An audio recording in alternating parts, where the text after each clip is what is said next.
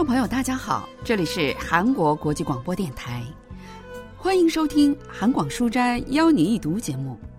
本周要为您介绍的是韩国作家桂荣墨的小说《鸭蛋》。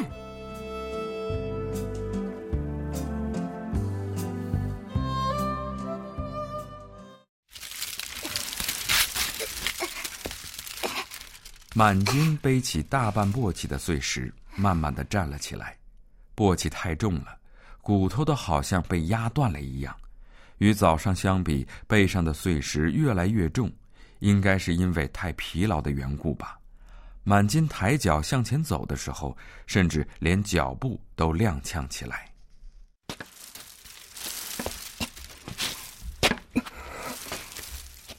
但即使是这样，满金仍然背着沉重的背架，一步一步的往前走。对于一个只有十岁的孩子来说，这无疑是个沉重的负担。跟在后面的满金娘满心凄楚，如果能再帮孩子分担一些的话，这样的想法瞬间闪过，却也只能悲伤的作罢。自己背上的箩筐已经装满了石子，为了背起这重担，他觉得脖子几乎都要缩进胸口里去了。现在的他。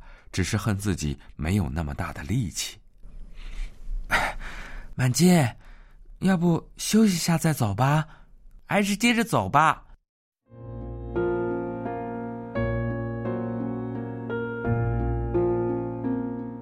满金汗流浃背，但也只是回头瞅了一眼母亲，便继续步履蹒跚的向前走。他挎着背带的两边肩膀已经肿胀起来。腰也疼得几乎要断了似的，并不是满金不想休息，而是他们必须在今天内把捡好的碎石都送到出世家去，只有都利利索索的背过去，才能拿到钱。可是现在剩下的石头至少还有五担，太阳却已经开始要往西边落了，所以满金一步也不能停。五十元。这钱今天晚上他一定要拿到。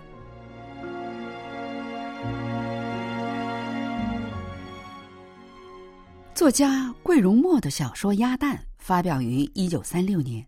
小说的开头描写了主人公满金和他的母亲背着沉重碎石往村里尹出世家送的情景。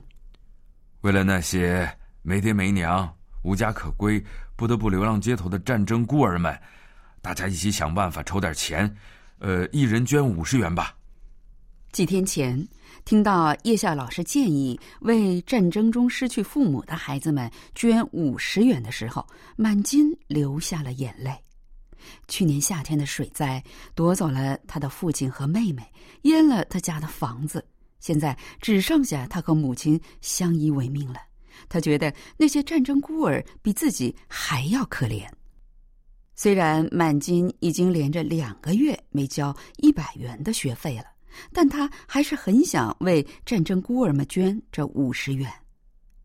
母亲听了他的话后，想方设法去筹钱，但最终还是无能为力。但是满金去山上砍柴的时候，听人说引出世家要盖房子，正在收购碎石。所以，村里的孩子们都跑去捡石头了。于是，满金也当场便丢下杯架，跟孩子们一起捡起了石头。满金昨天捡了一整天的石头，今天一大早就开始往尹出世家背。但是，没想到一个人实在太累，只好请母亲来帮忙。在尹出世家的门前堆着几十个碎石堆了。旁边站着把石头背来的孩子们。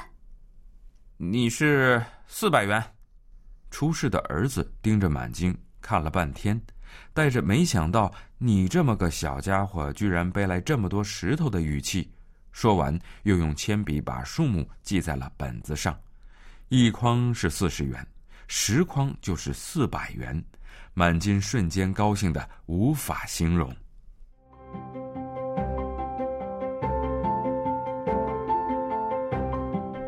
五十元，今天晚上可以拿去学校捐了。想到靠自己的力量赚来的钱能够帮助那些没衣服穿、没饭吃的战争孤儿们，他觉得无比高兴。剩下的三百五十元可以交学费，这样他就可以毫不羞愧地上学了，还可以买支新铅笔。现在用的铅笔已经短的抓也抓不住了，还有本子。这么想着，满襟的疲惫烟消云散，他高高兴兴地伸开腿，坐在水沟边，望眼欲穿地等待着排在后面的孩子们也结束检查，好快点拿到钱。太阳都已经下山了，碎石检查终于结束了，孩子们呼啦啦一下子跑到出事儿子那里围住他，高高兴兴地等着领钱。没想到出事的儿子不仅没给钱，还把小本子揣进了口袋里，理由是太阳已经下山了，所以不能给钱。出事家自古以来就有这样的家规：太阳下山后，不管发生什么事，一分钱也不能拿出大门外。满金跟出事的儿子求情，说今天一定要拿到五十元到夜校去。但不管他怎么求情，出事的儿子也是无动于衷。你是满金吧？回去叫你娘来。听到尹出事的儿子让自己叫母亲来，满金很开心，觉得他是特别为照顾自己，于是赶快跑回了家里。母亲本来说吃过晚饭再去，但经不住满金催促，马上就出发了。满金担心上学迟到，就把书包背在肩上等着母亲，但一直等到天黑，母亲才回来。是四百元吧？满金满心欢喜，急忙跑上前去抓住母亲的裙摆，去摸母亲的掌心，但是母亲的手里什么都没有。是四百元吧，娘？满金又去抓母亲的另一只手，可那只手里也是空空如也。瞬间，满金觉得心里凉飕飕的，他用两只手紧紧的攥住了母亲的裙带。你都没听明白，就这样，人家说不给咱们钱。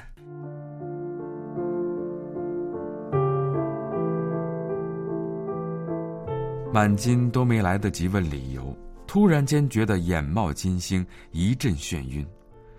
能怎么办呢？你爹去年夏天借了尹初世家两斗大麦还没还，他们说就拿这个钱抵了，所以才叫我去的。母亲啧啧的叹息着，但满金觉得，就算是父亲欠了钱，也不能把那五十元自己辛辛苦苦赚来的钱就这么抵了债。而且，满金觉得，就算尹出世家打算这么做，如果他把自己为什么需要这五十元的理由告诉他们。他们了解了自己今晚的迫切，就算不给其他孩子，也应该会把钱给他吧。满金觉得一定是母亲没有好好跟他们说清楚自己的情况，于是便撒开双腿向引出世家跑去。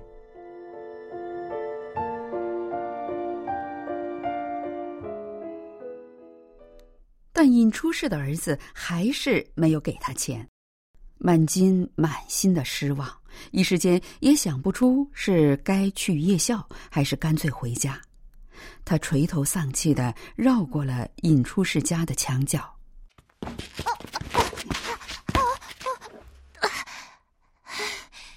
满金被一块石头绊倒，书包一下子飞了出去。他把手伸到围墙下面，想要摸索着找到书包。突然，一只白色的鸭子扑棱着翅膀跑了过来。满金吓了一跳，静了静心，又开始摸索书包。可是这次，他却抓到了一个圆圆的东西，是一颗鸭蛋。他又摸了摸，发现不止一颗，居然有三颗鸭蛋在里面。这足够换到五十元了。这个念头浮现在他的脑海里。这是有罪的，偷别人的东西是犯罪。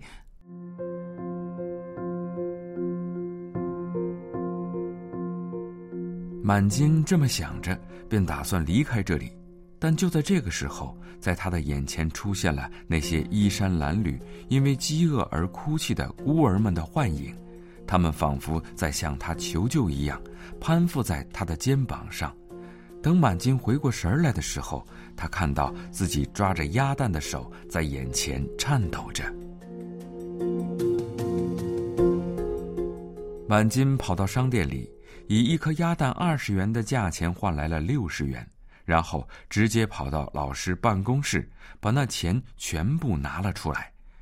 哎，你还多给了十元，老师，这六十元我都捐了。老师当然很惊讶，他不是不知道满金家的情况，他家可是连学费都交不起的，所以老师觉得这十元钱甚至要比几万元更有价值。这是一笔饱含真心的巨款，你一定要好好学习啊！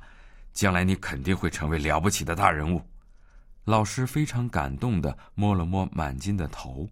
在第一堂数学课的时候，老师站在讲台上表扬了满金，还举了很多林肯、胡佛等虽然贫困但长大后都成了大人物的例子，发表了一通要强化修养的演讲。第二天，满金为战争孤儿捐款的事情在村子里传开了。但是过了没多久，人们知道了那钱是他偷了出世家的鸭蛋换来的。你这个混小子，谁让你偷东西来捐钱的？满金羞愧的抬不起头来，只能浑身颤抖着流着眼泪。老师把那六十元从抽屉拿出来，啪的一声丢在桌子上。你胆敢再做那种事？现在马上就去出事家把鸭蛋还回去。当那六十元从老师的指尖落下，滑进满金的视线里时，他突然觉得悲从中来，泪流满面，大颗大颗的泪水顺着颤抖着的肩膀滴滴答答的掉落在那几张纸币上。还不赶快拿上出去！满金默默的用颤抖的手抓起了那些钱。昨天晚上在商店里用鸭蛋换到钱时，有多么激动万分，现在就有多么心如刀割。满金无力的转过身，脚步落在掉下来的泪水上，向前走一步，泪水又掉下来；踩着泪水再走一步，又有泪水掉下来。文学评论家全少英介绍说。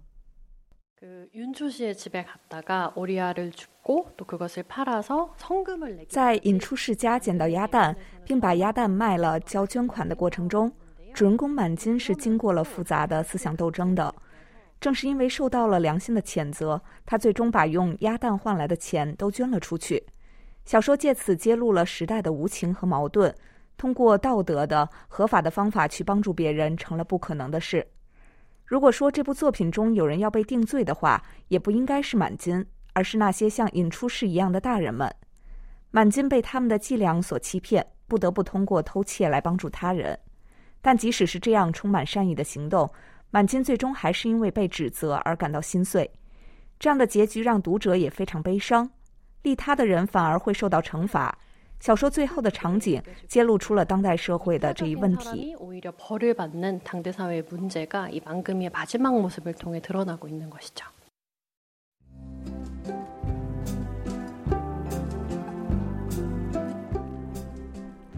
听众朋友，今天的韩广书斋邀你一读节目，为您介绍的是韩国作家桂荣墨的小说《鸭蛋》。